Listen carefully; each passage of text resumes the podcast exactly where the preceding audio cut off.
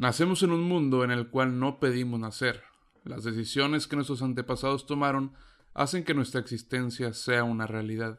Tenemos un sexo determinado por la naturaleza, se nos otorga una educación, mayoritariamente por nuestros padres. Eligen por nosotros, en el mejor de los casos, qué es lo correcto para esto mismo. Nos visten, nos dan de comer, nos cuidan, nos enseñan, nos quieren, nos dan una religión o quizás nos abandonan y no pasa nada de lo mencionado. Crean una versión de nosotros en base a sus decisiones, decisiones de las cuales nosotros no tenemos elección. Crecemos y hacen cosas que nos molestan, pero lo hacen por nuestro bien, porque nos quieren y quieren lo mejor para nosotros. Todo esto quizás si se detiene en la mayoría de edad, donde por fin el hombre puede optar por utilizar un poco de su libertad y empezar a tomar decisiones por cuenta propia, o quizás y te siguen oprimiendo. Claro, ellos lo hacen porque es lo mejor para nosotros, siempre lo mejor. Pero, entonces, ¿cómo utilizamos nuestra libertad de manera correcta? Cuando llevamos casi toda nuestra existencia sin actuar de la forma en que nosotros creemos que es la adecuada. En momentos fuimos rebeldes, decidimos dejar de seguir haciendo lo que nos decían y actuamos por lo que nosotros creíamos. Pero resulta que cuando hacíamos eso, siempre nos equivocamos, de una u otra forma. Te prometen libertad pero si ya no la mayoría lo que te impide tener esta, es el Estado con sus leyes, es la sociedad, es el capitalismo, es el comunismo, es el consumismo, es el mundo. Yuval Noah da un ejemplo interesante. Cuando hay alguna elección y vamos a ejercer nuestro derecho para votar, no elegimos el voto usando nuestra libertad. Muchos factores hacen que tomemos esa decisión, desde las ideas, sentimientos, hormonas, decisiones tomadas en el pasado que hacen que nuestras neuronas opten por uno o por otro. Esos son mecanismos bioquímicos y demás. Asumiendo que la libertad no es una quimera como lo menciona Yuval Noah, Hegel mencionaba que la libertad de los individuos no puede estar separada de la ética colectiva o de la razón universal, por la necesidad de hacer coincidir la voluntad particular con las voluntades generales, y esto lo hace superando el concepto de la moral de Kant. Para él, solo Dios es totalmente libre. Pero entonces, ¿qué debemos hacer? Ser egoístas y libres o buscar una forma en la que todos podamos ser un poco más libres? ¿Cuál será la respuesta correcta? Y bueno, sean bienvenidos al episodio número 2 de Fuera del Arquetipo. El día de hoy vamos a hablar sobre la libertad, así tal cual, y pues todos los ejemplos y diferentes cosas que encontramos con la libertad, tanto acciones que tomamos los humanos como las que nos obligan a tomar los no sé, como que las personas que están arriba de nosotros. Y bueno, eh, el día de hoy estoy aquí con un amigo, voy a dejar que se presente. ¿Qué tal, André? muchas gracias por invitarme. Ya tenía rato que quería hacer algo así, hablar de filosofía, como que sentarnos a platicar así de manera amena, no como de manera de entrevista, sino como debate. me encanta este concepto, me fascina. Entonces, mi nombre es Yanni, tengo 21 años, yo trabajo en mercadotecnia y medios de comunicación y pues, me gustó muchísimo la filosofía, así fue, así fue como nos conocimos hace un tiempo. Y pues no comparto la dicha de poder estudiar filosofía, pero como quiera me mantengo informado y, y, siempre estoy leyendo y actualizándome. Entonces me fascina el tema y estoy muy feliz por venir a comenzar. Perfecto. Entonces quería empezar el podcast hablando sobre, más que nada preguntándote, ¿tú eres libre? No, no, definitivamente no. Mira, depende de cómo definamos libertad, y creo que es el primer paso, siempre, a la hora de tener algún tipo de debates, primero como que delimitar ese concepto que estamos tratando aquí. Eh, si queremos ver más que libre albedrío, si tenemos algún tipo de libre albedrío, que fue diría que no. Mm. O si tenemos libertad, así como individuos dentro de la sociedad, como a qué nos referimos, ¿no? Primero habría que, que definir eso. Sí, sí. Estamos leyendo que libre albedrío trata de poder hacer el bien o el mal, dadas las decisiones de, un individuo sin ningún tipo de influencia externa o, presión, ¿no? Pero habría que ver qué tan correcto es esa definición. Sí. ¿Cómo lo ves? Pues sí, o sea, lo que mencionabas, por ejemplo, la libertad tal cual es la toma de decisiones del individuo en cuestión en una sociedad, siempre y cuando pues no quite esa, esa misma libertad a otras personas que están dentro de su misma sociedad. Entonces, vemos que hay distintos puntos y eh, podemos establecer también que está tanto como la libertad, este, que puede llegar a ser el libertinaje de un lado y el autoritarismo del otro.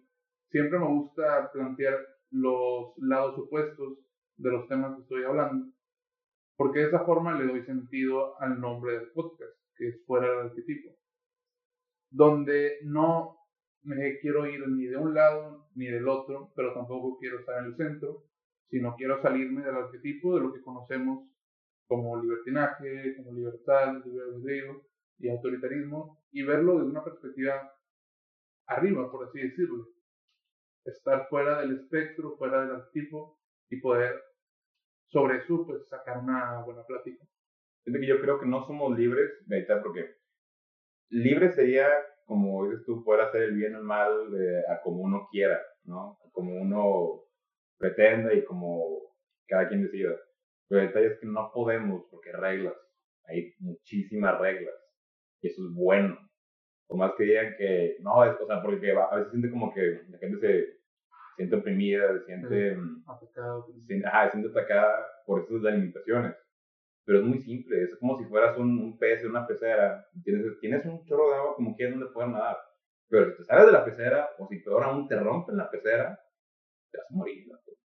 Entonces, eso es, es una crítica muy, muy, muy en cuanto al, en cuanto a los de rendimiento que siempre dicen, pues es que el problema es que le estamos dando tanta positividad a la gente de que pueda hacerlo todo, todo el tiempo, cuando ellos quieran, de la manera en la que ellos quieran, que se rompen. O sea, tanta, tanto exceso de positividad, tanto exceso de puedo hacerlo todo, todo el tiempo, y a la mayor hora no puedo hacerlo, porque la mayoría del tiempo es que no podemos hacerlo, no podemos hacer todo lo que queramos todo el tiempo. es bueno. Eh, en el momento en el que llega eso, la gente se deprime, gente se ve obligada a rendir muchísimo más, y eso acaba muchísimo la de la gente. eso crea lo que hoy vemos ahorita, que es depresión, que es trastorno de límite de personalidad, este, ¿cómo se llama? Otro ADHD, ¿cómo se dice? Este, hiperactividad. Ah, hiperactividad y todo eso, porque te ves en este loop code así inmenso de rendimiento, es de que si no, si no produces, si todos tus hobbies no producen y toda tu, tu capacidad está invertida a producir, estás perdiendo tiempo. No sirves, exacto, es limitado por eso. Y es reglas es importante. Leíste te de Sapiens, leíste el libro de Sapiens. Sí. Me encanta la parte en la que habla acerca en la que Noah Harari habla acerca de los tres pegamentos que tiene el mundo, ¿te acuerdas? Sí. Son tres, es, es, la red jurídica, la economía y la religión. Ajá. Encontré muchísima gente que se da muchísimo en contra de la religión, que la critica, la, la, o sea, con cierta razón, ¿verdad? Con cierta razón, definitivamente. Pero siento que es muy necesario, tanto los tres pegamentos, por ciertas razones. Para empezar, la religión es una manera muy eficiente de poder darle valor, valores y enseñarle virtudes y demás a los jóvenes desde una edad temprana para que crezcan ya mismo con un, digamos, por, así decirlo. El bien y el mal, ¿no? O sea, sabiendo un poco sobre qué es el bien y qué es el mal. Exacto, con una perspectiva. Suponiendo, claro, que existe, ¿no? O sea, que existe. Y suponiendo que su religión, güey, ve el bien y el mal como debería de ser, güey, de ser la verdad, güey, porque en, en esos casos de, de países, creo que han no, africanos o africanos, no me acuerdo, de esos casos de, por ejemplo, los que mutilan los genitales de la mujer por la religión. No, no, ese, o sea, sí, depende muchísimo, hay muchísimas preguntas que, que salen así como que será bueno, o sea, es bueno en el contexto en el que ellos se encuentran y probablemente no, no es en el mío, porque tanta libertad tengo yo de poder eh, interferir ahí donde mi libertad acaba y empieza la de ellos. De hecho, sobre eso, por ejemplo, estaba escuchando el podcast de Miguel, creo que ya te lo había platicado, sobre cómo él va a una comunidad rural aquí en México y pues ahí la mujer es como que super ama de casa 100% y realmente sí se ve oprimida por el hombre, pero justo en esa comunidad se veía como, o sea, eso era la norma y no solo la norma, sino que como que el dios o el, la, el superior ahí era como que tenía que ser de esta forma. Entonces el hombre, este, él ve que trataba mal a la mujer, le pegaba, bla, bla, bla. Y ella pues no tenía nada que decir porque para ella eso estaba bien. Entonces él dice que, pues yo voy y aunque vea eso y pues lo encuentren ellos correcto, para mí no está correcto. Entonces voy a detener eso por más que sea parte de su cultura, porque yo sé que eso no está bien. Entonces, dejo un lado su cultura, dejo un lado sus valores y lo mando a la mierda. Reglas, reglas jurídicas que también que dicen justamente que un, Estado no puede atentar contra, contra la libertad de un individuo de otro Estado. Entonces, yo como mexicano no puedo ir y nada más por, por mi presión de bien y mal, que digo, ¿sabes qué? Eso está mal, pero no es parte de mi religión, no es parte de mi cultura y no soy parte de la sociedad, entonces yo no tengo nada que decir, aparte que allá es considerado como algo bueno. Entonces, ¿qué tanto puedes decir tú? Oye, no me gusta que, por ejemplo, hay, un culto, y eso, está, bastante, está bastante sombrío, eh, hay una religión, por así decirlo, eh, muy, muy antigua, te hablo de los griegos, que me parece que en la India, eh, en el que su dios era una por así decirlo, prostituta. Entonces, no, no, probablemente la estoy regando, ajá, o sea, en, cuanto a, en cuanto a la representación de su diosa, pero sí, sí, pero su idea era que ellas internaban a las mujeres desde muy niñas para ser prostitutas para los obreros. Entonces, hoy en día la razón por la que está tan barato el azúcar es porque les pagan una amiga de los obreros, pero les pagan lo suficiente como para poder sobrevivir y poder ir por su prostituta, güey, una verdad, por fin de semana, güey, que está cerca de las situaciones. Entonces, para ellos es lo más normal del mundo y para las empresas es lo más normal del mundo y es lo mejor, pues me mantiene feliz, me mantiene trabajando y me mantiene con el precio de azúcar relativamente bajo. Entonces, para ellos es normal y para ellos es bueno, de cierta manera. O claramente es una violación de, los derechos humanos impresionante y está muy, muy feo. Pero si no está en nosotros, en nuestra, no tenemos ninguna jurisdicción, pues. O sea, de detener eso. Pero y pues también salen con la cuestión de que pues, es que es un proceso cultural y tiene mucho tiempo y pues cambiarlo la verdad es que también está mal. Entonces es todo un dilema ahí. Aunque sea claramente una falacia del populum, o sea, el, simplemente pensar que, que, porque a todos dicen algo es verdad, sí. ¿sabes? ¿Sabes? También, ¿Sabes que también es una falacia que últimamente he visto muchísimo, más que nada las empresas, que me, me hace enojar bastante, Toda, toda esta idea de que las empresas, el único razón de existir de ellas, según la economía neoliberal, es generar capital. Generar, como siempre dicen, generar valor para los stakeholders, ¿no? a los dueños. Eso es. Ese es la, el único propuesto que existen las empresas, generar dinero, generar dinero, generar dinero, y toda su operación, todo su razón de ser gira en torno a ese único, esa única meta. Y me ha tocado compartir este, practicar con, con con directores de ahorita trabajando, este, así ya formalmente y todo, me ha tocado conversar pues con gente en poder y todos tienen esa misma mentalidad. Son un poquito más grandes, sí, pero todos tienen exactamente esa misma mentalidad. Nuestra generación no. Nuestra generación, al menos en la escuela, me intentan inculcar toda esa onda de, oye, los, los las empresas también pueden ser un, buen punto para mejorar la sociedad. sí, sí. No solo, no solo es el dinero lo que tienes que pensar, sino que hay, hay más de donde sacar. Con todo el impacto que puede hacer, puede hacer un impacto positivo, ¿sabes? Y esa es la nueva economía que intentan, que intentan propulsar, aunque, aunque nuestro presidente lo haga súper mal, con su economía moral. Sí. Pero, como quiera, tiene hay por ahí algo de razón, por ahí algo de razón, en el sentido de que no nada más trata de hacer dinero. Pero esa es una falacia poco cabroncísima. Sí dicen, porque todos dicen que es, que es cierto, entonces es cierto. Exacto. Sí. Y bueno, también quería mencionar sobre lo que dijiste de Freud, que él dice que no somos libres porque entra el inconsciente. Entonces, pues... Tenemos un siglo, o menos de un siglo, ¿no?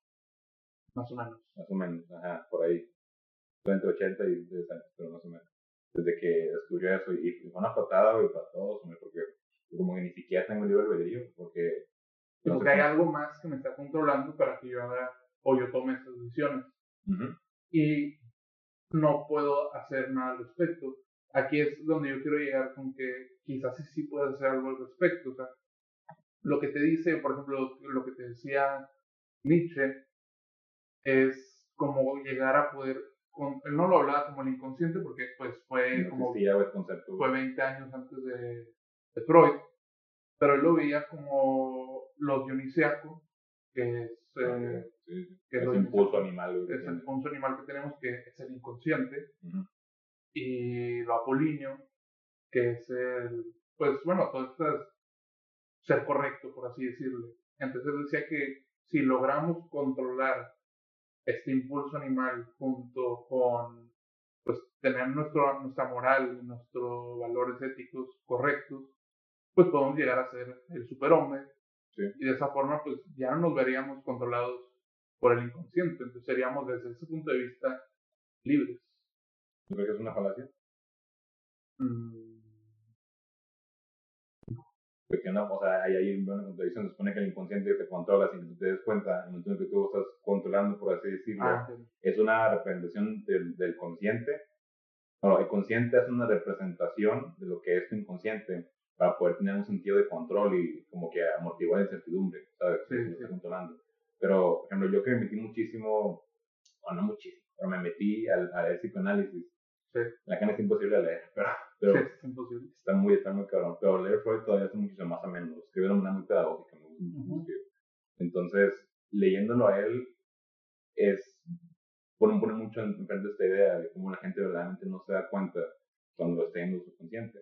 Cuando está guiando esos impulsos animales a la hora de quiero comer, este, necesito pues el, el sexual, ¿sabes? Sí, claro. No controlas así como tú crees, o más que digas que tienes como control. Un impulso bajo en tu mano, Lo más humano que existe, Pero pues te controlas Pero es que es eso, es como tratar de controlarlo bajo tus propias reglas y no dejar que, que nada más salga. Es como, por ejemplo, en cualquier serie que tienen un superpoder y dices, ah, siempre es muy fuerte, más fuerte que yo. y siempre dicen, tienes que aprender a controlarlo, tienes que aprender, o sea, no alejarlo, no, no, o sea, no reprimirlo, pero tampoco dejarlo fuera, sino, y de hecho, pues ahí está, es un arquetipo. O sea, es la, cómo ellos entrenan para poder controlarlo, creo que así lo podemos, se podría representar. O sea, es como un entrenamiento. Y bueno, esto viene de su, de su idea de que el pueblo griego este, tenía ese perfecto control antes de que se fuera la mierda. O sea, esa sociedad sí tenía control dentro del Apolinio con los eh, dionisiaco, y pues lograba que lo que llega Freud, que es el super yo. Yo creo que ese super yo, eso a venir con madurez, básicamente. Sí, también. Madurez, madurez, madurez, madurez. Eso, eso te das cuenta ya muchísimo más grande cuando empiezas a trabajar y tienes responsabilidades y tener tanto como que ya tener carga encima. Este, la manera en la que te relacionas con los demás tiene que mutar, ¿sabes? Ya no es un niño. Entonces, una vez que llegas a cierta en vez de desarrollar, como dices tú, ese autocontrol, ese, una manera en la que tú puedas convivir también a la vez que puedas suplir tus necesidades, de cierta manera que puedas funcionar dentro de la sociedad, ¿me explico? Entonces, madurez, madurez intelectual, madurez emocional, cuando, me está contando un amigo que le gusta mucho leer Young acerca de este concepto de el ego, ¿no? Versus la persona. El ego es, tu verdadero yo, es la persona la que, la construiste para poder socializar y para poder ser aceptado. Entonces, eso siempre está más que nada en conflicto con los jóvenes. Cuando llegan a cierta edad, eh, suele pasar que empiezan a descubrir más ellos mismos, empiezan a salir más al mundo. Entonces, se empieza a romper esa fricción entre el ego y, y la persona, y la persona se convierte en el ego. Entonces, ya se vuelve tu verdadero yo, por así decirlo. Ya no estás tan a la merced de la presión social, la atención, la necesidad por ser aceptado, la necesidad por ser yo mismo. Pero pues está muy romántico también. Pues sí. Aunque también, por ejemplo, o sea, sí es madurar, pero también lo que estaba hablando con mi profesor de filosofía, bueno, de tradición, tradición intelectual de Occidente, y sobre lo que decía Nietzsche, es que sí, o sea, evidentemente tienes que madurar. No puedes quedarte así como niño toda tu vida. Pero lo que está pasando y pues, lo que pasa desde hace 150 años, ni siquiera, es que el hombre deja al niño atrás.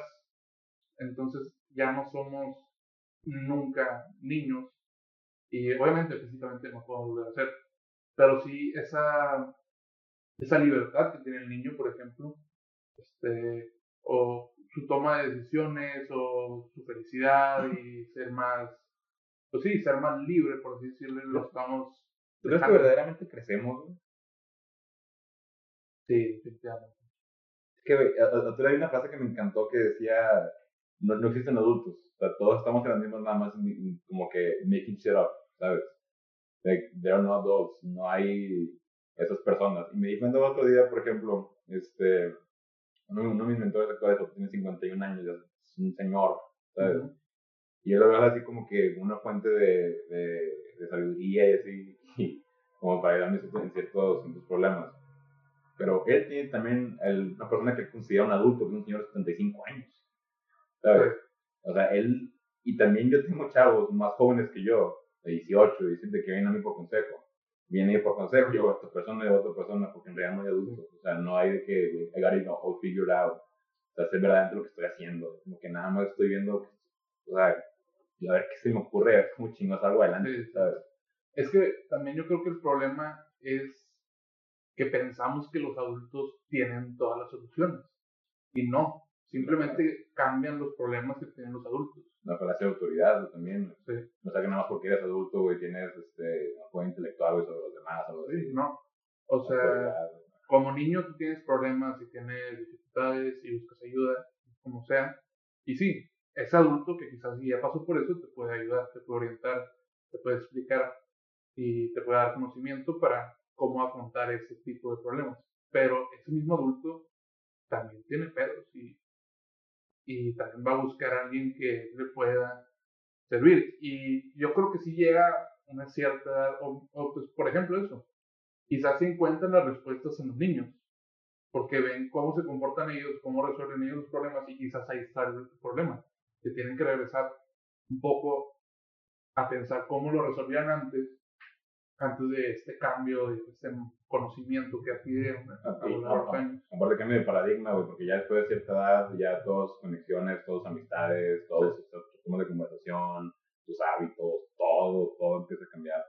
Sea muchísimo más serio, muchísimo más, más duro. Y está bien padre porque justamente nosotros trabajando me dijeron, güey, necesitamos gente joven porque somos una empresa un poquito más de gente arriba de 30, 40 años, o sea, y me dice, estaría padre tener una eh, opinión distinta ya que y nosotros vemos todo, nosotros decimos, güey, es que este pedo es negro.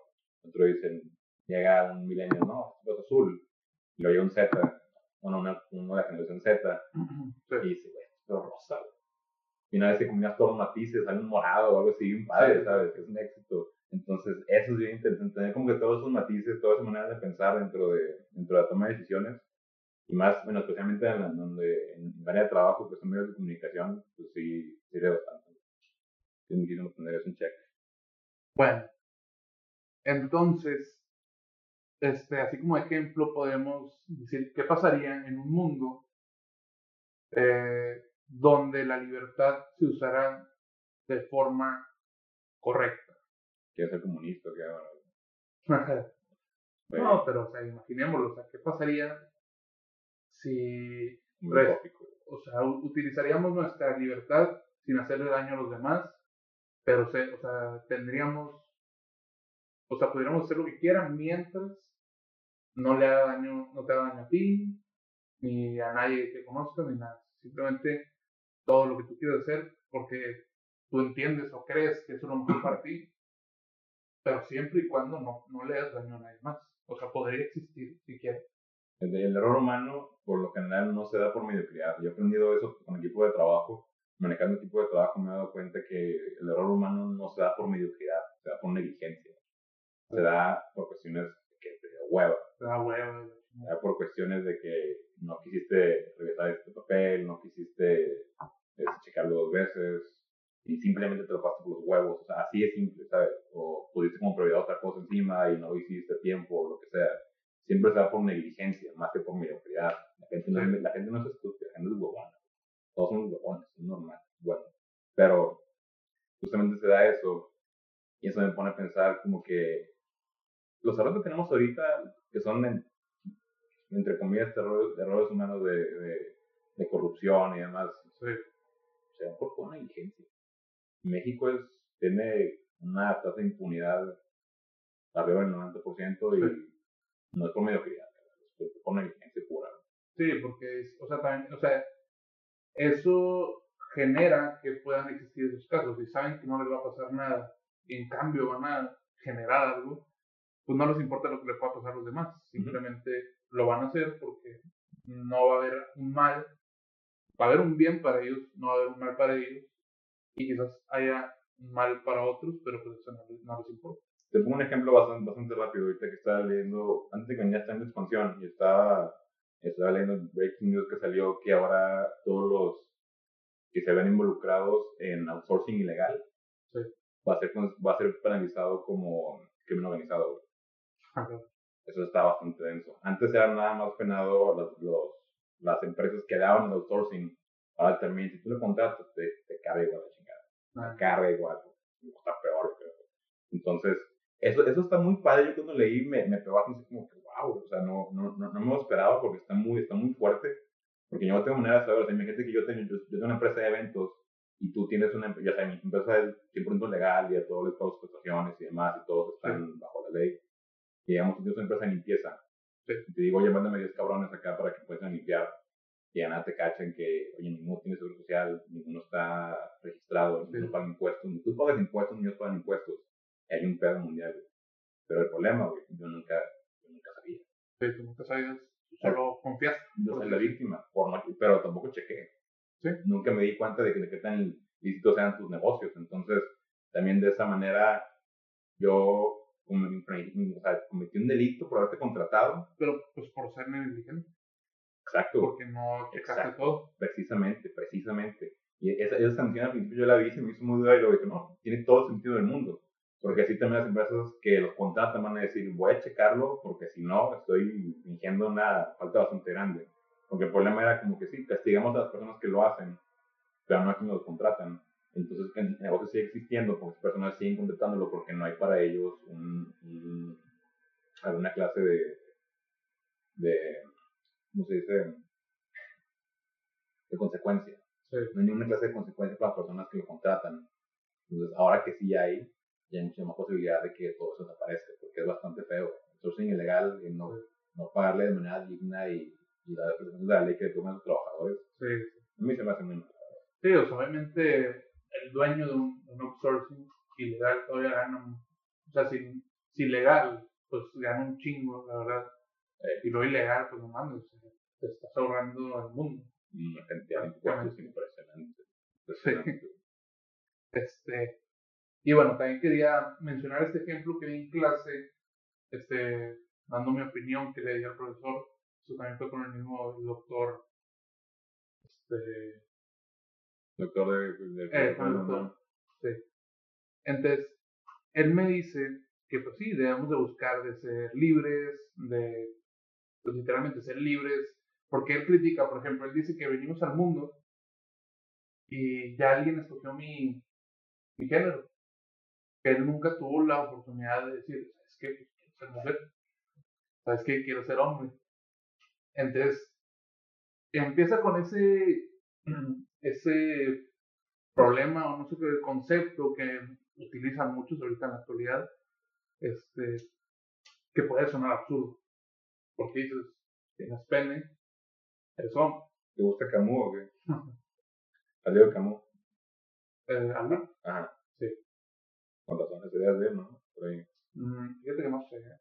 El absurdismo. Ah, del absurdo. Pues sí, De- de- de- Ujú. este, pero entonces es eso. Entonces él dice, tienes que ser libre completamente, eh, la religión te oprime, entonces no estás siendo libre, eh, bla, bla, bla. Y da un ejemplo.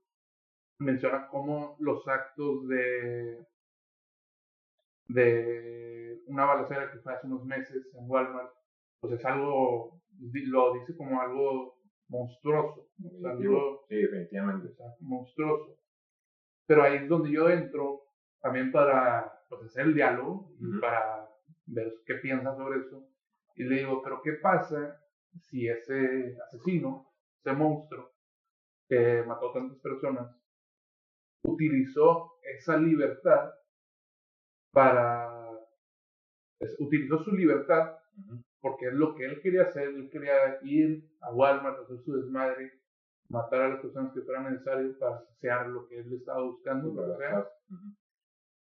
Y de esa forma fue libre, o sea, lo logró, fue libre porque tuvo la oportunidad de elegir lo justo, lo que él quería hacer.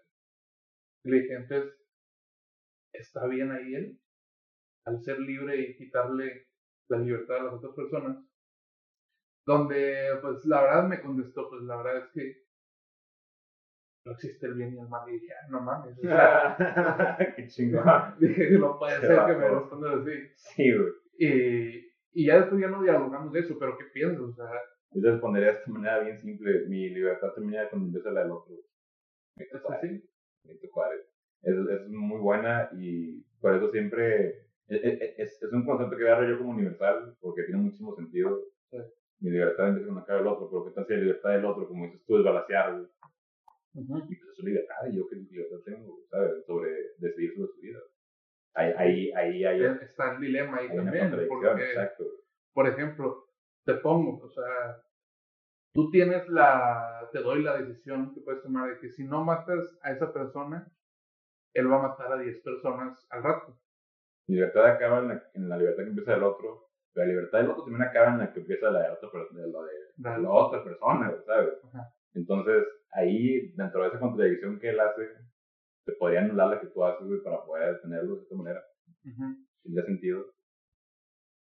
Es que es difícil, o sea, si nos vamos a la ética, obviamente fue un, asesino que hizo algo mal, pero luego te ponen esta cuestión de que no existe el bien y el mal y ahí es donde te empiezas a cuestionar, porque, porque pues el bien y el mal, y lo que dije, por ejemplo, en el podcast pasado, es que la verdad, o sea, tu verdad es tu verdad, entonces tu bien y el mal se viene de ti y viene de tu moral.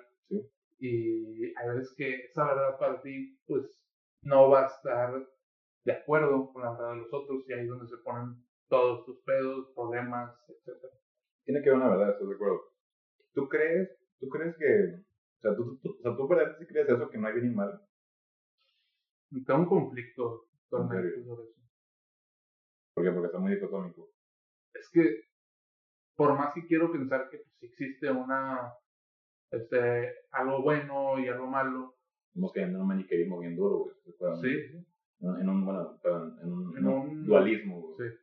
Estamos cayendo en un dualismo bien duro, en pensar que no hay, no hay gris, ¿sabes? Nada más hay blanco y negro, no hay absolutos. Es lo que te digo.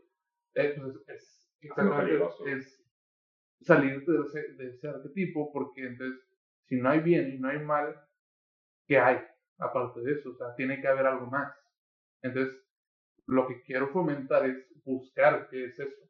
O sea, que quizás y no existe el bien y el mal, pero sí hay, o quizás sí existen, pero quizás sí no es lo más óptimo.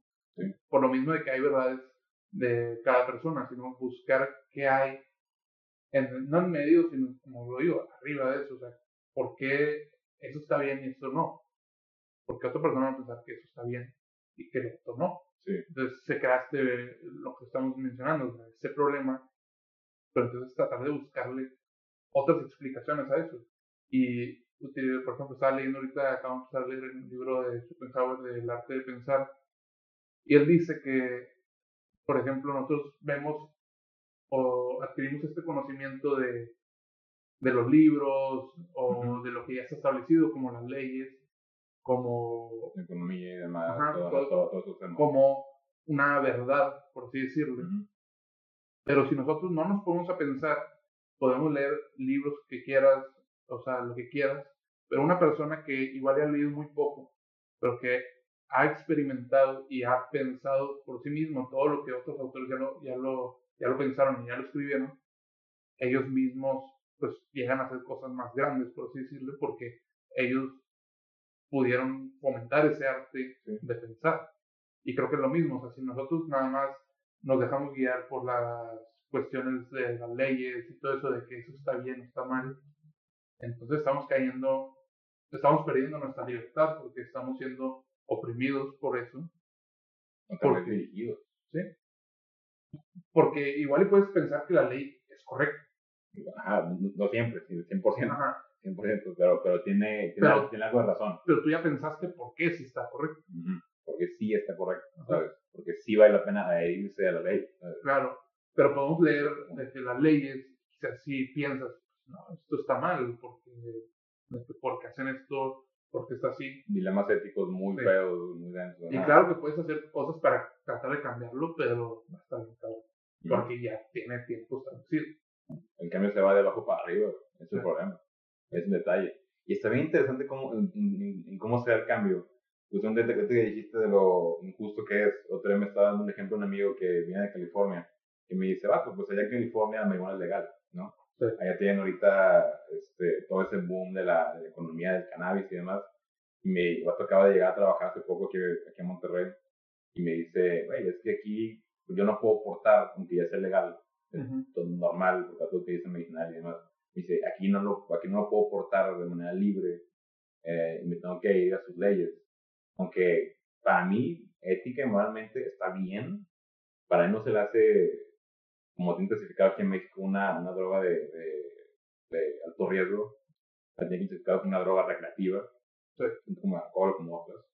Igual con lineamientos duros y de que no pueden manejar bajo el efecto de tal y bla, bla, Sí. bla, ¿no? Igual, este, con muchas reglas para poder, poder amenizar, por así decirlo, el daño que puede hacer de manera Sí, social. o sea, para que funcione mejor. Exacto, para que funcione, para que funcione. Me dice, yo aquí no funciona igual y me veo cohibido y me veo con problemas y demás. Y güey, pues es el problema de la política. O sea, lo, lo que ya se le hace legal y se le hace bien y es el más feliz del mundo y lo que tú quieras, como él le encanta esa onda. eh, viene aquí él y se ve cohibido, se ve oprimido por estas leyes que dice, no va conforme a mi definición de ética moral, pero me tengo que atacar, que acatar a ella. O sea, Sí. No me queda otra vez. No queda. Te aclimatas, te aclichingas. Sí. Ni pasa toda la vida. Y bueno, también quería mencionar, este, como ejemplo, así como para que se pongan a pensar sobre esto, que es lo que yo saco de Nietzsche, que ya se habrán dado cuenta que es mi filósofo favorito. Sobre, me puse a pensar, ¿qué pensaría Nietzsche este, de la libertad? Y lo que yo iba a pensar es que de cierto punto, pues él sí es un poco más conservador, por así decirlo, pero yo creo que apoyaría la libertad del individuo si ve que él mismo la razona, él mismo la piensa, él mismo crea su moral, él mismo, o sea, se da cuenta de qué es lo que tiene que hacer para que esa libertad funcione y sobre esa libertad que él piensa, que él conoce, que él genera, este, sale adelante con esa libertad. O sea, porque te dice mucho de que tú mismo te des cuenta. O Sí. sea, porque si tú mismo no te das cuenta que no eres libre, entonces nunca vas a dejar, o siempre vas a ser Un esclavo. esclavo.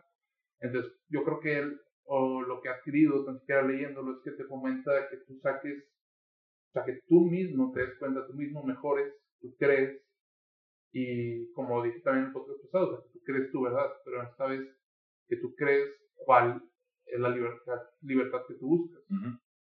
Y Igual depende de, de cuándo le preguntes a Nietzsche, ¿verdad? O sea, en qué etapa de su vida. Porque Ah, si sí. en otra etapa te va a decir que, que todo es irrelevante y que tú eres irrelevante por estar aquí. sí, claro, sea, Sí, así, o sea, porque yo también cuando, cuando empecé a meterme a, a leer Nietzsche y todo el concepto del nihilismo, pues sí está bastante sombrío todo, todo, todo ese tema y cómo todo está permitido y todas esas cosas. Igual depende de en qué, en qué etapa de su vida le habías preguntado. Pero, Sí. No, pero es que principalmente, o sea, él, él está, él establece el nihilismo, o sea, él lo, lo menciona, lo hace todo, pero a fin de cuentas, él no era nihilista. Yo creo que lo que quiere hacer es, de hecho, no sé si ya lo mencioné, pero, o sea, cuando estableces un arquetipo, sabes que existe, y por eso la, importante, la importancia de Jung en establecer arquetipos, ni Sí. siquiera en lo personal, sí, sí. una vez que lo estableces, ya puedes saber cómo destruirlo. Entonces, si ya estableció el nihilismo, él lo que dice es que la, ok, si establecemos que pues nada tiene sentido, entonces de eso podemos ir a buscarle el sentido y que el, el sentido de la vida sea buscar el sentido. O sea, le, el ni- el nihilismo como punto de partida. Sí, como- o sea, como un punto de partida, pero también menciona que no todos van a poder. Muchos van a caer en el nihilismo. Y por, ahí- pero, por ejemplo, está Camus, que en lo personal creo que eso pasó, tampoco he investigado mucho. Él ve el nihilismo, ve que existe, y él transforma ese nihilismo al, al absurdo, porque habla del absurdo y que todo es absurdo, pero por más, o sea, por más que lo quieras ver como similares, eh, porque pues todo es absurdo y nada tiene sentido, hay algo más, o sea, cambió ese nihilismo al absurdo, Sí. porque él generó del nihilismo, generó el absurdo diciendo que pues todo es absurdo, pero entonces de esa forma puedo vivir yo, sabiendo que Sí. todo es absurdo. Pero porque se reconoció ese arquetipo y salió el arquetipo creando eso. Entonces por eso creo que, por ejemplo, a Camus le, le funcionó. Tiene sentido, tiene sentido. ¿Tú qué piensas acerca del, del- Ahorita, antes de empezar el podcast, estamos platicando acerca de la libertad social, de qué tan libres somos bajo la presión de los ojos de, de- de la sociedad. del otro, exacto. Alguien diría que nunca somos libres porque siempre estamos en una dinámica de amo y esclavo, para empezar. Sí. De- desde ahí partimos para decir que no somos libres y después no somos libres porque estamos eh, delimitados por, por tantos factores, tantas variables, tantos- tanto sociales como, pues, pues sí, sociales, o sea, como, como el casarte o como el tener una carrera o como el tener hijos, o sea, por ejemplo, hay, hay una película que se llama The Lobster, no, no sé si la has visto. ¿Cuál? Lobster. No. The Lobster. Vi hace neta, yo no me acuerdo mucho cómo iba, pero cantidad de personajes no me acuerdo. Pero en ese momento la película se me hizo impresionante y no la entendí hasta muchísimo tiempo después, que empecé a juntar así con, con raza mucho más grande, de- que los amigos están casados y demás, y me empezaron a, a platicar cómo estaba y ya entendí funciona. Que dice, haz de cuenta que la película trata sobre un hotel, por así decirlo, en el que la gente se ve obligada a enamorarse y se tienen que enamorar de X persona y si se enamoran pueden salir y, y, y ser felices, de comillas, Sí. pero que si no se enamoran y se quedan solos, están destinados a convertirse en animales. Literalmente se transforman en animales y viven el resto de su vida como animales. Entonces, en la película sale que al final salen estas dos personas que se enamoraron, pero se enamoraron no real, se enamoraron este, como una trampa. Se enamoraron de mentiras, como para Sí. decir que están enamorados y poder salir. Sí. Y una vez que salieron, dije, ¿sabes qué? Al chile, como que no me caes tan bien. Se empezaron a separar. Cuando se separaron, el castigo por separarse era que uno de los quedaba ciego. Cuando se separaron, me parece creo que era la mujer la que se quedaba ciega. Entonces ahí es cuando el hombre, con su falta de visión, se empieza a enamorar de ella. Y se enamoran y quieren estar juntos, pues su castigo ya no puede estar juntos. Está bien. Ah, no, está Es- chido. Está bien duro, está bien duro el tema, está bien duro el plot, la neta, güey. Está bien denso, se arruina un chingo. Es viejita la película. Pero el, el mensaje en sí es impresionante de si no te casas eres un bicho raro. Sí. Si te enamoras vas a ser feliz y vas a ser libre y vas a poder salir. Y si no te enamoras, vas a ser un pinche bicho raro el resto de tu vida. Y si no te casas, valiste madre. Y es, es, es bien fuerte, es bien, bien fuerte. ¿No, ¿no viste la película de The Little Woman, la que salió hace poco? No, no visto. Está buenísima, es un libro viejísimo, creo que es siglo XVIII. Pero en ese libro de unas hermanas muestra la historia de todas las hermanas a través de su vida, cómo se han casado en la casa y una se muere y la madre. Sí. Está muy padre, este, te recomiendo muchísimo la película o el libro, pero en ella pone el ejemplo de cómo la, la autora se va quedando sola poco a poco porque se quiere dedicar a su, a su arte, se quiere dedicar a su obra. Se quiere dedicar a trabajar el chavo dice, güey, es que las mujeres somos algo más que, que son amantes. Porque en 18 tenían todavía esa visión de, Sí, sí. de la mujer, ah, que solamente puede realizarse bajo el hombre, bajo el ala del hombre, bajo la protección del hombre, y que nada más sirve para querer y para todas esas cosas. Sí, sí. Ese pensamiento muy, muy siglo XVIII, pero eh, lo, lo vi eso y se me hizo increíble como que esa falta de que tiene la chava de poder decir, yo quiero dedicar a mi arte, pero si me mi arte me voy a quedar sola toda mi vida y nunca me van a ver igual. Entonces ahí tiene una presión social tan fuerte que su libertad se vio imprimida sí. y la chava se acabó casando Ah, bueno. se tuvo que acabar casando porque no le daba. Entonces, Es que es lo que te mencionaba, o sea, por ejemplo, a mí la idea de casarme, o sea, me gusta, pero yo ya la pensé. O sea, no es algo que me está imponiendo la sociedad, porque yo pensé y dije, mierda, o sea, suena muy bien, o sea, suena como una verdad que yo quiero experimentar porque creo que así debe funcionar la vida. Pero esa es mi verdad. No. Entonces, una vez que tú piensas en todas estas presiones que te pone la sociedad de, por ejemplo, no sé, o sea, casarte, de que tener una carrera exitosa. Tener una carrera. O sea, que tienes, o sea, ser exitoso es tener mucho dinero, no me jodas. O sea, porque yo puedo hacer mi arte, por ejemplo, puedo tener mis libros, y yo con eso soy feliz. O sea, pero quizás si no voy a tener suficiente nivel económico para demostrarle a sea que evidentemente soy feliz. Quizás me van a ver como alguien fracasado por el simple hecho de no tener el capital suficiente. Pero pues, esa no es una realidad. Y te lo y te la, la sociedad te oprime y te hace pensar que si no te casas, la estás cagando. Que si no tienes tanta la estás cagando. Que si no crees una religión, la estás cagando. Porque Dios ya estás, o sea, porque no estás siguiendo las leyes, o sea, lo que dijo Dios hace dos mil años, etcétera. Hay infinitos ejemplos para eso, pero es como nos vemos oprimidos por la sociedad, porque este conjunto, que ni siquiera ellos saben por qué piensan eso. O sea, ellos no tuvieron esa libertad. O sea, lo, que quiero decir es que quizás ellos no están haciendo un mal, o sea, lo están haciendo, claro, pero inconscientemente no porque te quieran hacer el mal, sino porque para ellos es una verdad que les vendieron desde toda la vida. Entonces, cuando ven algo distinto, quizás dicen, no, pues está mal, estás cagando, estás haciendo mal.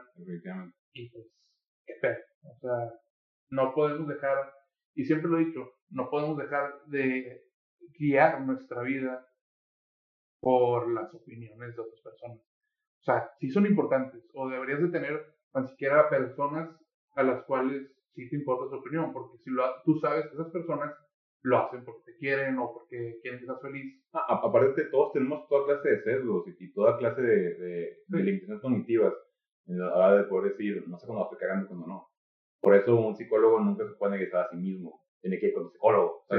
por esta misma razón. Porque él no se puede decir mismo, I think I'm bullshitting myself. No, no, no sabe, o sea. No no, puedo tener ninguna no idea. Te puedes dar cuenta. No te puedes dar cuenta. Por eso es tan importante ir a terapia y el psicoanálisis, en cierta manera, de, de, poder decir, oye, hay algo que me, que me está influyendo de manera negativa sobre mi vida, pero no sé qué es, no lo entiendo. De esa de la depresión y muchísimas cosas, enfermedades mucho más fuertes, neuronales, pero una vez que sale ese tema este, a, a reducir, dices, en realidad no tengo muchísima injerencia sobre mi decisión ¿Sí? ¿Qué tanta injerencia tienes en realidad? O sea, si, si todo lo que haces y todo lo que, en lo que crees está súper sesgado por valores que te inculcaban a ti de manera involuntaria. Arbitraria. Ajá, arbitraria, ajá. O como, como dijiste al principio, de, nuestros padres que nos dan ciertos valores, nos dan herramientas. Sí, porque ellos piensan que esa es la verdad Eso es correcta. Por ejemplo, ¿cuántos casos nos vemos muchísimos y miles, millones de personas que están cambiando y cambiando de carrera porque empezaron con esta presión de los padres de yo soy doctor y yo soy doctor y yo soy doctor, y soy doctor y que chinga. Entonces tienen que estudiar medicina que no le guste, y que fingir todo el tiempo que es su pasión. O los que se ven muy afectados por, por padres que proyectan sus, inseguridades o proyectan sus deseos que alguna vez no cumplieron. Sus sueños. Exacto, que, que, que proyectan sus sueños que no cumplieron sus hijos y los obligan a ganar muchísimas medallas y a Sí, o sea, porque lo ven como una oportunidad más. Exacto, exacto. Le quedando un daño impresionante al niño. Por sí, porque al final del día ya no eres tú, o sea, sí viene de ti, pero es otra persona, o sea, es otra alma y, o sea, mierda. Eso está, eso está muy feo, o sea, porque estás viviendo bajo la sombra de expectativas, expectativas, pero eres, eres, esclavo y no eres esclavo de, tus pasiones, no eres esclavo de tus ah, deseos. Eso, eso para mí todavía se me hace un concepto que me gusta, o sea, eso de quiero ser esclavo de mis pasiones, porque nunca voy a dejar de ser esclavo a fin de cuentas, no. más que lo intente. Y hay una frase, no me acuerdo quién la dijo, pero la gente rica nada más es, son pájaros, pero con, con de oro. Sí, también, o sea, porque viene siendo lo mismo, o sea, viene siendo lo mismo, pero de diferente forma. nada más que mi jaula, güey, cuesta 12 mil pesos y la tuya cuesta 35 mil. Sí, es, es como la falacia de decir que las personas ricas no pueden tener depresión, no pueden tener problemas. O sea, Cuando es todo lo contrario, es todo lo contrario. O sea, sí, sí, sí, tampoco quiero eh, victimizar así como que, ay, pobrecito, lo que tú quieras.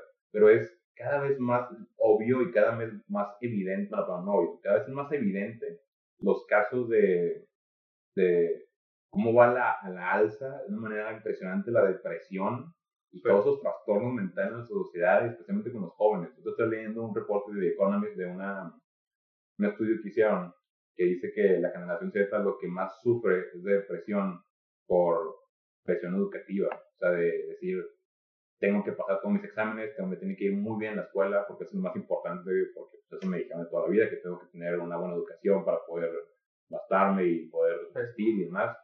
Entonces se ven con esta presión inmensa que dice que es incluso más grande que la de las drogas. O sea, en este estudio pone ahí las drogas como el, el menor, o sea, que no tengo presión para, para que pase drogas, yo tengo muchísima presión de ser mejor en la escuela, de ser número uno. Como aquí, este, una universidad aquí en Monterrey, me quiero sabes de cuál hablo, en la que los alumnos le ponen en cada clase, los categorizan. Es decir, este, este, este, este parcial, Juanito tuvo primer lugar con 95, tal persona tuvo segundo lugar, y se van categorizando. Sí. Creando un ambiente de muchísima competitividad. Porque claro, quieren fomentar la competencia. Ajá, exacto, quieren fomentar la competencia. Que dicen, ahí en mundo real, pues así va a ser, Es competitivo, es feo, es duro, es, es frío, y tiene toda la razón del mundo, sí lo es. Pero, ¿qué valor le están diciendo? Es que el problema es eso. Es como están aceptando el problema en lugar de tratar de cambiar la realidad. Precisamente. Este, por ejemplo, si igual este... Están amenizando los síntomas. Sí, o sea, de hecho tú me, me enseñaste al, al, Diego Rusarín. Ah, sí. y hace un ejemplo de eso, como Estados Unidos, en lugar de atacar el problema de las armas, lo que hace es que crea escuelas con pasillos redondos para que así, pues... Ya no sea fácil para, para, disparar. Entonces, estás atacando los síntomas, pero... La patología se queda ahí. O sea, es, la raíz no la estás arrancando. O sea, no estás cambiando lo que hay detrás, simplemente estás cambiando las consecuencias de. Precisamente, Y pues ahí no vamos a llegar a nada. Este, y bueno, también queríamos hablar de la sociedad de rendimiento positivo. Ah, eso me fascina, eso me fascina. Es que, bueno, le recomiendo muchísimo un libro de Byung Chul Han. Byung Chul Han es un filósofo coreano, parece. Sí, coreano. coreano. Se llama La Sociedad de Rendimiento. Tiene tiene muy buenos libros, Sociedad de Rendimiento, La Sociedad de Transparencia, pero ese no tiene la oportunidad de leerlo. Pero básicamente, perdón, La Sociedad del Cansancio se llama el libro. En él expone, en principio, su tesis de cómo las, las enfermedades del siglo XXI que nos caracterizan, que nos, caracterizan no son bacteriales ni virales. Ahora son más, así lo pone como neuronales, como si fuera una respuesta inmunológica, ¿no? Entonces, él, propone que la sociedad de, disciplina que teníamos antes, después de la revolución industrial que se creó esta sociedad de, de, de, sí, de disciplina, de decir, el negativo es el que impera en, todo momento del deber, de tú tienes que trabajar, tú tienes que proveer, tú tienes que hacer todo esto, te ves obligado a. Y en aquel momento era eficiente, pero llegó un punto en el que ya dejó de ser productivo dejaron de producir lo suficiente. Sí, es contraproducente. Exacto, porque a la gente no le gusta, la gente se resiste a eso. Pero ¿qué sucede con un nuevo régimen totalitarista que te habla bonito? Que en vez de decirte tienes que producir más para que lleguen más, tienes que rendir más para que así te promueva. Tienes que rendir más para que sí pueda proveer más tu casa. Tienes que rendir más porque así vas a ser un profesionista y, vas a ser exitoso, vas a ser mamada, vas a ser todo están siendo positivos, como viendo el tema. Están cambiando narrativas de, completamente, están cambiando toda narrativa con tal de, de... De que no se vea mal. Con tal de que la gente rinda más. O sea, así, una, una persona en la sociedad de rendimiento rinde muchísimo más, trabaja muchísimo más rápido, muchísimo más eficiente, porque ellos buscan eso de manera consciente. De manera consciente buscan todo el tiempo. Son... Ser mejor, trabajar más, esforzarme más, porque va a tener buenos Exacto, esa es la falacia, que va a tener buenos resultados. Ese es el problema. Por eso ven el meme de, güey que está tirando de payaso y dice, me voy a poner a trabajar este, un chingo de horas extra y voy a, no voy a tomar vacaciones, nunca me voy a enfermar. Y así probablemente me, me, me noten en mi empresa y, pueda crecer. Es que sí son buenos resultados, pero viéndolo desde el punto de la empresa. Pero del trabajador, está siendo explotado y quizás inconscientemente. Ujú, Definitivamente, definitivamente. Entonces ahí también juega muchísimo rol en, en la libertad de los individuos, de decir, tanta libertad tengo si todo mi propósito de vida está, está basado y guiado a lo que las empresas me han ido creciendo, creciendo perdón, este, desarrollando para hacer. O Sí, sea, te los van fomentando. Exacto, o sea, verlo, verlo así de simple. El, las universidades privadas y muchas de esas que son pagadas por empresas, todas estas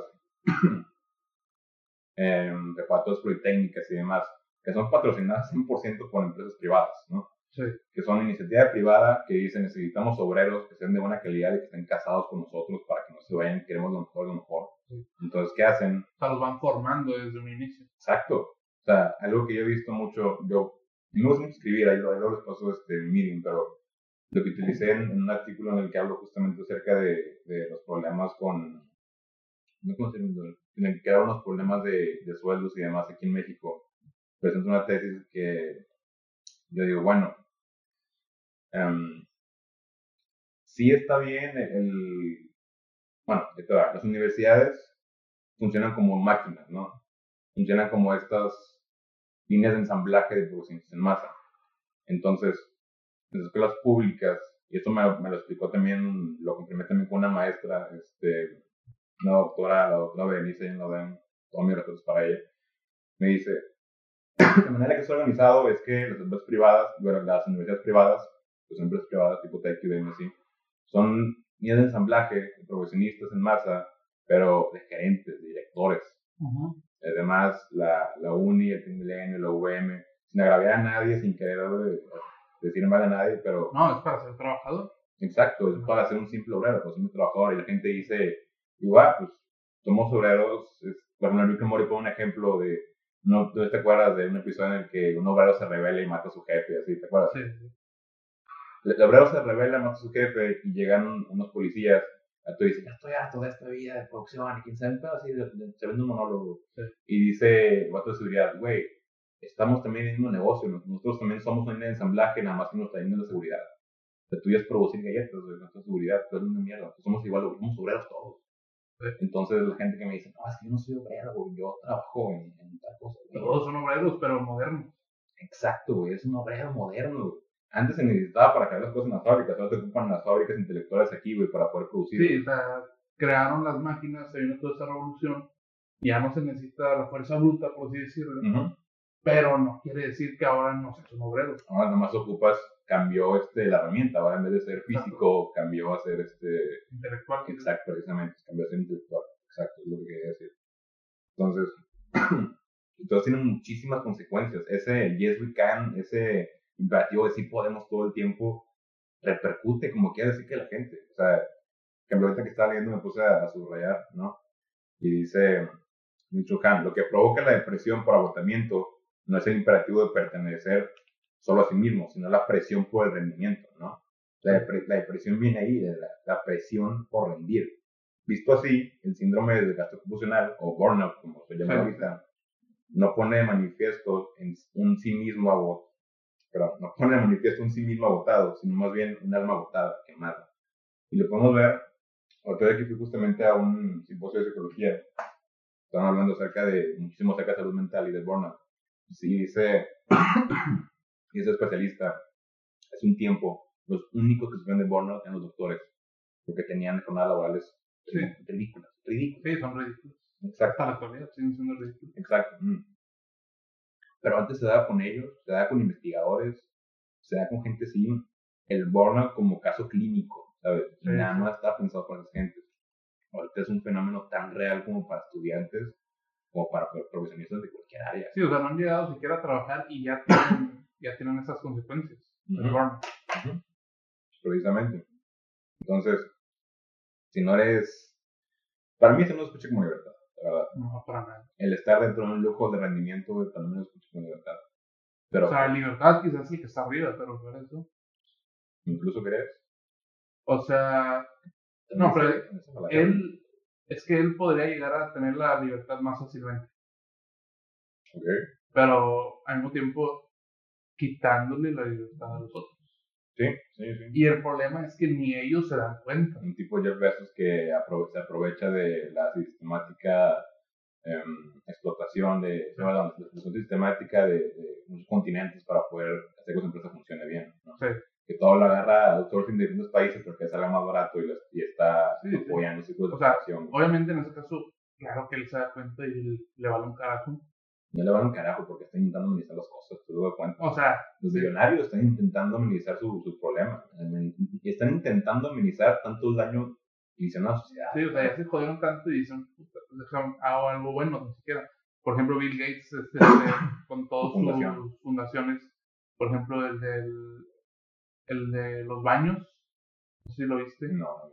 O sea, se cuenta que Bill Gates quiere, bueno, ya hizo y de hecho lanzó un programa donde dice, ok, voy a financiar tu proyecto, lo que tienen que hacer es un baño que sea como que auto, automatizado, o sea, que la- el mismo excremento, por así decirle, genera energía, genera energía que el agua que estás este, desechando y, y el agua de otros lados Ujú. se limpie con esa misma energía que tú estás usando en los baños. Entonces así esa energía se está, no se está perdiendo, se está generando y está haciendo cosas buenas. Y sí, son cosas buenas, Ujú. pero pues, así ya lo hacen porque, una, están aburridos y quieren hacer algo bueno, porque sí, a todos les gusta hacer algo bueno, Ujú. pero también porque pues ya hicieron tanto daño con todo este movimiento capitalista y tienen tanta lana que dicen, pues, ¿ya qué? O sea, también, Definitivamente. Y es una tendencia, no solamente con millonarios, en todas las empresas. Yo estudiando marketing me doy cuenta que una tendencia que está muy latente ahorita es que la narrativa cambió a cambió de ser qué tan buenos son nuestros productos a qué tanto impacto tenemos, ¿sabes? Y así como que identifican el valor de su empresa. Porque ahorita ya los anuncios cambiaron más a aliarse a ciertos propósitos, a meterse a ciertas conversaciones a las que las empresas nunca se han, metido con problemáticas sociales, ¿no? Para, en parte sí, amenizar el, todo el están haciendo, en parte como estrategia de mercadotecnia, nada más. O sea, más que el concepto de empresas sociales se utiliza hoy en día puramente como estrategia de mercadotecnia. Y se me hace muy feo y se me hace muy hipócrita y se me hace muy mala onda el mercado que lo utiliza nada más como, todos esos problemas sociales que lo utilizan nada más como para apalancarse y generar capital. Sí, sí, para generar. Es que generar capital, generar capital, generar capital. Siempre, siempre está presente, exacto. Entonces, a mí se me hace muy feo porque yo siempre, por ejemplo, el otro día vi, me peleé, una, no, me peleé en clase porque la maestra me enseñó un anuncio de, creo que era Adidas, en la Ciudad de México y en España y en otros, que era básicamente un anuncio nada más con diferentes actores, ¿no? Pero todos eran acerca de, creo que las Olimpiadas Femeninas algo así.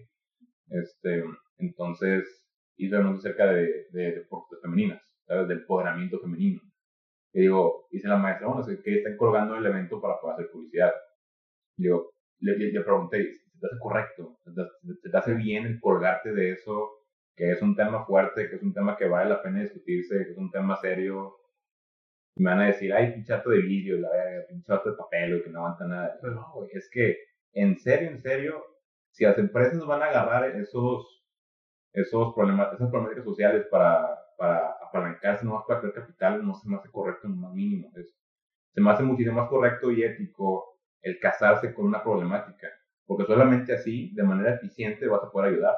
Porque si yo, Adidas, agarro este mes lo de las mujeres y lo dedico nada más un, presupuesto- un presupuesto, un anuncio y a una activación que ayude o algo así, Sí. próximo mes va a tocar mes del cáncer y voy a hacer una pendejadita, próximo mes va a tocar mes de Sí, o sea, se van agarrando por las tendencias que van a Y ahí se van, y ahí se van. Y es ineficiente porque la gente huele lo falso. Cuando huele lo falso se va, como el, el, como el tracking de Gillette que hizo acerca de la masculinidad frágil, quién sabe Sí. qué. La gente lo dio porque se nota, luego, luego se huele que es falso, Sí. se nota que nada más quieren hacer dinero. O sea, la gente no le gusta eso y es obvio. güey. Entonces, esa narrativa tiene que cambiar. Tiene que decir, si queremos verdaderamente apoyar, y aparte si quieren ver bien, obviamente, ¿quién nos quiere ver bien? Obviamente Sí. los- los clientes Sí, claro. es casarse con una sola, un solo propósito. Si sabes que somos Adidas, vamos a ayudar a la, a la inclusión de personas de, con recursos de discapacidad, a los deportes, porque eso va a ayudar a su calidad de vida. Tiene sentido. Más allá de nada más apalancarse de qué chingos agarra, ¿sabes? Y de hecho, tengo otro tema, bueno, otra, otro ejemplo de eso, que se me hace todavía un poco más grave porque ahora están también utilizando el arte. Y de hecho se enojaron mucho en Twitter por esto. No sé si viste que va a salir como una película y la pues la forma de la propaganda que se, se le puede decir Para, la peli, para la película era poner carteles de perdida a lo largo de toda la ah, ciudad de, creo que de Ciudad de México, no sé. Sí, sí, sí, que sí, Entonces ponen, ponen los anuncios de que está perdida esta mujer. Solo en cines de abajito. Solo en cines abajo. O sea, está ocupando lugar para igual y pósters necesarios de gente que sí está en verdad perdida, utilizando ese problema, creando arte de ese problema, creando capital de ese problema. Y es como que no mames. O sea, ¿por qué haces eso? Y, y con toda razón se, enojaron, o sea, la gente, que es como, no mames, le estás quitando espacio a lo real. Y no quiere decir que el arte no sea importante, sino que le están dando un mal uso al arte. Y ahí pues llega a ser ofensivo para las personas, para las mujeres, que era el ejemplo, para el arte y para la sociedad, al final de cuentas. Está, está, muy jodido eso, un poco hasta retorcido ya. Agarres de ese pedo. Ya, aunque también, siendo sincero, si no se hubiera ocupado para ese anuncio, que e-, ese espacio es puramente publicitario, es comercial.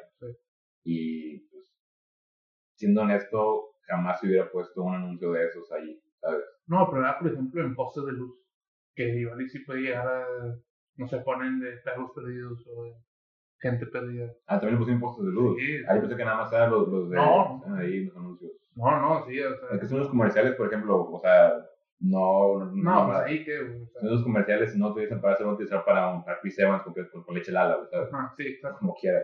Pero, pero, cuando usas espacios públicos, nada más para fomentar, porque así sí queda con la narrativa de la historia, porque está en todos lados. Pero, pues no jodas. sí, está muy o sea, pero también no, no, no creo que se haya sido como que parte del plan, porque está bastante obvio que eso va, a generar un ruido bastante malo, ¿sabes? Es, pues está, ahí entra toda la mercadotecnia que no siempre es éticamente correcta, pero sí es como cuando dicen que ninguna publicidad es mala. En teoría. en teoría no, pero claro, hay algunas que sí no puedas.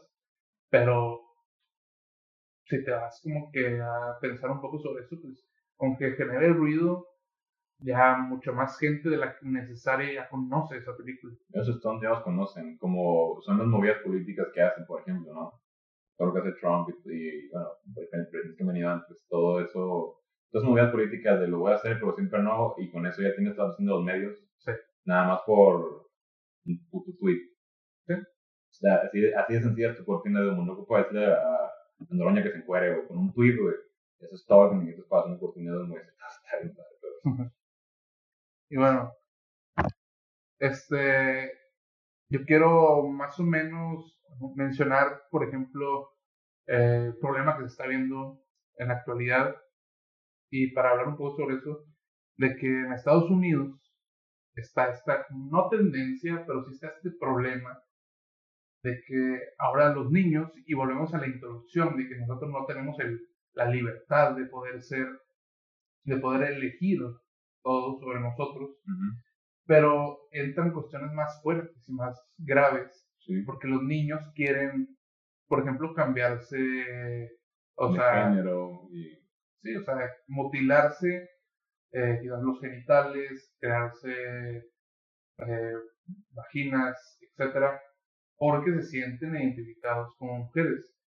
Pero hay personas, hay padres de familia que le están dando toda autoridad a los hijos, que ahí, yo creo que ahí están cayendo en el libertinaje, le están dando toda la autoridad a estas personas que todavía no tienen un pensamiento íntegro, quizás, pues, que son niños al final del día, y le están dando la decisión de que ellos puedan tomar la decisión de tomar estas operaciones de alto riesgo, principalmente, y aparte con consecuencias quizás sí no, psicológicas bastante fuertes. Psicológicas muy fuertes y aparte físicamente quizás irreparables. Pues no sé qué piensas de pues, esa cuestión, porque está muy difícil. No creo, bueno, eso es, no me acuerdo quién había leído que decía que el mundo no estaba listo para la globalización, porque eso me teoría que se da por el hiperindividualismo, en el sentido de antes no teníamos la capacidad de ver cómo se, bueno, no teníamos tan presente, mejor dicho, la vida de las demás personas. No la teníamos tan presente. yo me acuerdo, por ejemplo, cuando salió Snapchat hace muchísimos años, cuando empecé a ver que la raza sacaba el teléfono, no hacía nada para grabar. Yo dije, qué ineficiente, a Chile, que voy a tener que sacar el teléfono y a ver la aplicación. Y pues dije, para cuando hagas todo eso, ya se perdió el momento. Sí. Y dije, no, me qué hueva, nunca me voy a meter. Obviamente me metí y sí, claro. me acabé haciendo hasta negocio de ello. Pero, pero no mames, o sea, eso, el poder ver la vida de los demás todo el tiempo, te, da te das cuenta de muchísimas cosas, especialmente cuando te empiezas a comparar con personas alrededor del mundo. Una vez que se rompe esa barrera de nacionalidad, de qué es, qué es correcto y qué es incorrecto, ves que para bien en, digamos, en Inglaterra, eh, con un, algo tan hermoso como son sus paisajes y su comida y su cultura y demás, pues se ve muy bonito y parece que lo tuyo es erróneo y, y ves todas esas maneras de, de, expresarte muy distintas que tiene la gente y la gente la raza como quieras no se cuide, o sea, que dicen, güey, por ejemplo, en, siempre son virales estos, estos tweets que de raza, mira, Mbappé ganó este año 21 millones de euros y yo sigo trabajando por mis amigos acá en El del niño, que ganó 26 millones de dólares haciendo reviews de, de juegos. Y yo de pendejo estudiando carrera, güey, todo el pedo, ¿sabes? Ajá, entonces... Sí, o sea, es comparar a los demás. Comparar todo el puto día, todo el tiempo. Siempre, siempre están comparados. Sí, y, y, está muy presente eso todo el tiempo, la narrativa está... Y me da mucho coraje, güey, porque también se da con la conversación de temas importantes, de que la conversación se reduce a tratar síntomas muy estúpidos. Por ejemplo, lo que pasó ahorita con el, en, en, en, Australia, ¿no? que está quemando todo en Australia. La conversación, en vez de girar en torno a por qué, es, por, qué, por qué están, por qué está incendiando Australia, se da cuenta que casi nadie toca ese tema. ¿Cuánto donó cada quien? Exacto, es quién es, por ejemplo, una conversación que estoy muy presente es Eat the Rich, es cómo es que mm, los ricos nos piden a nosotros que donemos cuando yo no tengo poder adquisitivo, el que lo tienes es tú, güey, tú debes de donar, ¿sabes? Eso es, lo que, eso es un argumento que dice la gente. Porque yo, güey, pinche millennial pobre, tengo que acatarme a decir, me siento culpable o me sentí culpable tú. Entonces tengo que donar, güey, para sentirme bien y para sentir que estoy haciendo lo correcto, lo moralmente correcto. Entonces están viendo la conversación nada más es de quién está en un está moral más alto, ¿sabes? Sí, y pues, la verdad está mal, porque así como tú no donas nada, ¿no? ¿por qué, aunque él tenga un porcentaje mayor de ingresos, o sea, sí tiene que donar? O algo todavía peor, el otro día estaba viendo en Twitter también, un vato, no, no pone caption, pone dos noticias. Ah, no, perdón, perdón, no, no pone caption, pone este, Bill Gates acaba de donar 690 mil dólares. Tres minutos, ajá, sí lo viste, güey. Cabrón, que dice Bill Gates gana ahorita en, en su récord 230 mil dólares cada minuto. Y luego dice, Bill Gates donó 600, no, que 690 mil dólares. Sí, lo que la modelo de Instagram junto a un millón y medio de Exacto, y se va todo, Bill Gates donó 3 minutos de su tiempo. Sí. 3 putos minutos de su tiempo. Eso también. Lo, lo que hacer otro capítulo acerca de la distribución de riquezas, todo lo malo que nos está haciendo, porque nos da para una hora entera, güey. Sí. Sin pedo. Pero, pero sí, que eso, está muchísimo que, es muchísimo que tratar, pero me da gusto que no lleguemos a ninguna conclusión. está bien, está bien difícil. es lo mejor, lo mejor, ¿verdad? Y bueno, ya para terminar, este, voy a decir mi opinión y luego también pues tú lo compartes de si todos deben de ser libres. Esta opinión la generé pues con muchas horas de, de diálogo, este, tanto con profesores como con alumnos, como propia misma introspección, etcétera, etcétera. Y sí llegué como a esta conclusión de que no, no todos deben de ser libres y de hecho sí me apoyo mucho con Nietzsche con la cuestión de que no todos deben de ser libres porque yo sí siento que existe existen los seres inferiores y superiores. No significa que desde que naciste siendo superior, y, obviamente no es por nada del dinero ni nada de eso, pero creo que puedes ser libre si tú logras comprender esa libertad, si tú logras establecer bien la moral y, así decirle, hacer el bien con esa libertad. Pero no todos van a poder llegar a ese punto. Entonces, yo creo que cuando tú mismo te das cuenta de cómo debe funcionar la libertad, ya estás siendo superior tú y ya puedes, este, por así decirle, ser libre. Pero si todos llegamos a ser libres, se va a crear este caos, inevitablemente. Definitivamente, definitivamente. El otro día, bueno, a mí me gusta poner mucho este ejemplo.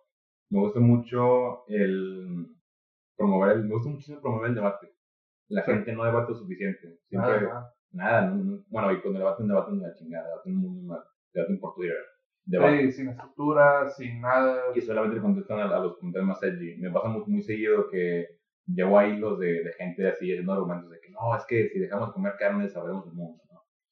Y yo que, y se empiezan a, a, criticar su postura y las chavas de que, a ver, muéstrame tus fuentes, ¿dónde dices que no? y yo le pongo, bueno, esta es mi fuente aquí diciéndome que no, que estás mal, muéstrame la tuya y me dices que, que estás bien, ¿sabes? Pero te lo digo no en, con afán de pelear ni nada, te lo digo bien, así como que tengo un argumento estructurado de toda la onda de otra persona, es que me contestan. Por lo que ah, cuando eso no me contestan. No, no. Luego se culean, pero, pero, pero, te digo, bueno, total. Eh, yo promuevo mucho el debate para aprender, no para imponer, obviamente.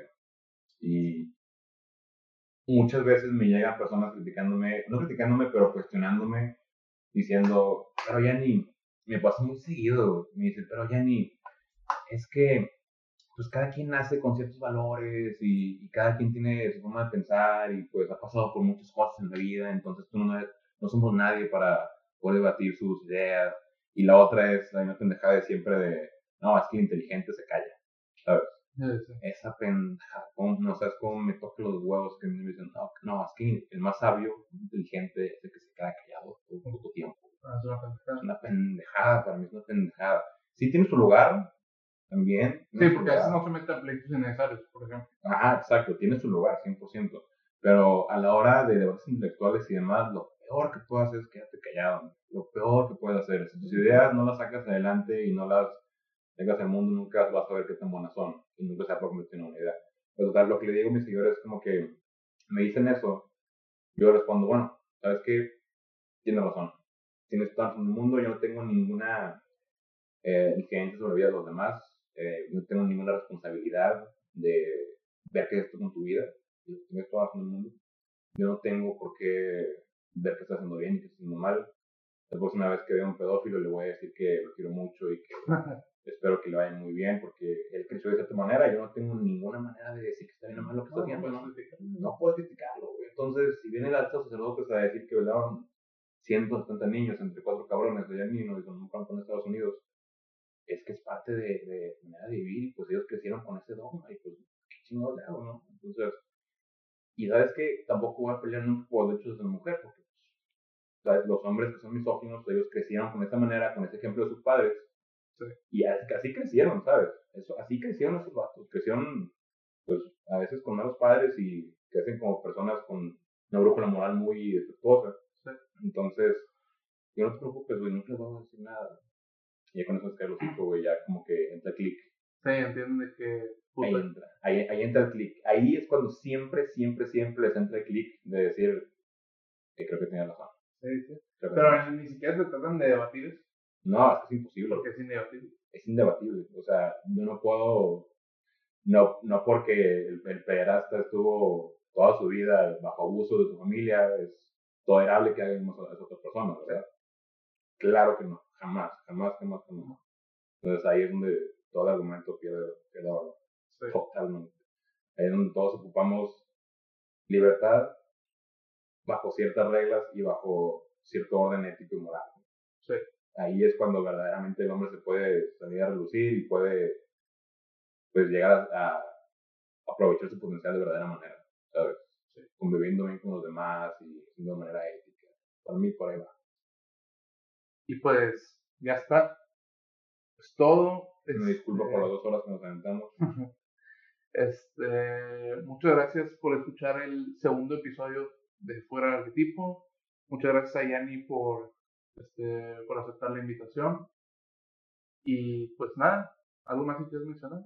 Me pueden seguir en Instagram como arroba. Jenny se escribe G, De gato, I latina, A. Y también pueden encontrar en Medium así, Jenny Moinari. Ahí siempre estoy escribiendo mis artículos o también en, Instagram me encuentran el, el link en mi descripción. Siempre estoy escribiendo, siempre estoy debatiendo, siempre estoy, me, siempre estoy conociendo nuevas personas con nuevas ideologías y demás. Entonces, cuando quieran hacer una plática por ahí, pues, está, Y pues bueno, pues muchas gracias por escuchar este episodio, ya sea si lo escucharon en Spotify, en YouTube o en Apple, creo que también lo voy a subir en eh, Apple Podcast, Apple Music.